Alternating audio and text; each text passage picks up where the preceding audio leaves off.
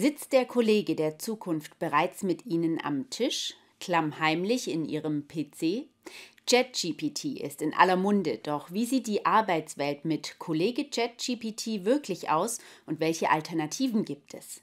Diesen Fragen sind die Teilnehmer der Tübinger Innovationstage nicht nur in der Theorie, sondern ganz praktisch auf den Grund gegangen. Im Amazon Forschungs- und Entwicklungszentrum Tübingen drehte sich gestern alles um das Thema ChatGPT. Das ist ein sogenannter Chatbot, der durch künstliche Intelligenz mit seinen Nutzern kommunizieren kann.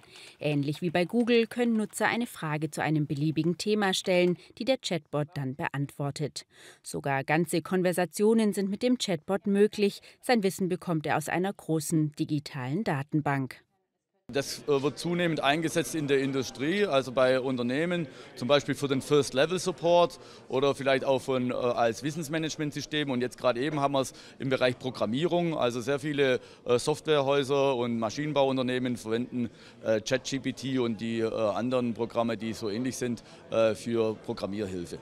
Und wie das genau funktioniert, haben verschiedene Akteure in ihren Vorträgen erklärt. Auf dem Programm stand unter anderem eine Live-Demo zur Integration von ChatGPT in die Automatisierungssoftware TwinCat. Denn gerade beim Programmieren sei ChatGPT eine praktische Hilfe. Wenn ich jetzt eine Programmierung äh, durchführe, dass ich dann praktisch äh, jemand anderes für mich programmiert, das ist der Kollege ChatGPT und äh, das ist sozusagen mein Assistent und dieses Programm äh, übernehme ich dann für mein, äh, für mein richtiges Programm. Und so ein Programm steuert zum Beispiel eine Maschine, einen Abfüllvorgang, also beim Getränke abfüllen oder wenn eine Maschine irgendwas produziert. Äh, diese Dinge, die werden dann über diese Programmierung praktisch gesteuert. Außerdem kann mit ChatGPT ein firmeninternes Wissensmanagement aufgebaut werden. Das funktioniert mittels NanoChatGPT.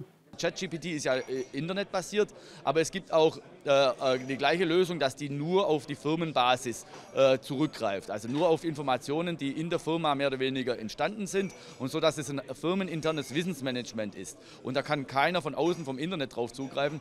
Das ist sehr, sehr wichtig für so ein internes Wissensmanagement, um, um halt äh, Kenntnisse in den Unternehmen äh, dann auch über, über Mitarbeiter hinweg oder über Mitarbeitergenerationen hinweg aufrechtzuerhalten. Die Veranstaltung Kollege ChatGPT fand im Rahmen der Tübinger Innovationstage statt, die dieses Jahr unter dem Motto Exzellenz und Transfer stehen. Die Innovationstage sollen laut den Veranstaltern kein Fachkongress sein, sondern ein Austausch und Dialog mit den Teilnehmern. Sie gehen noch bis zum 13. Juli.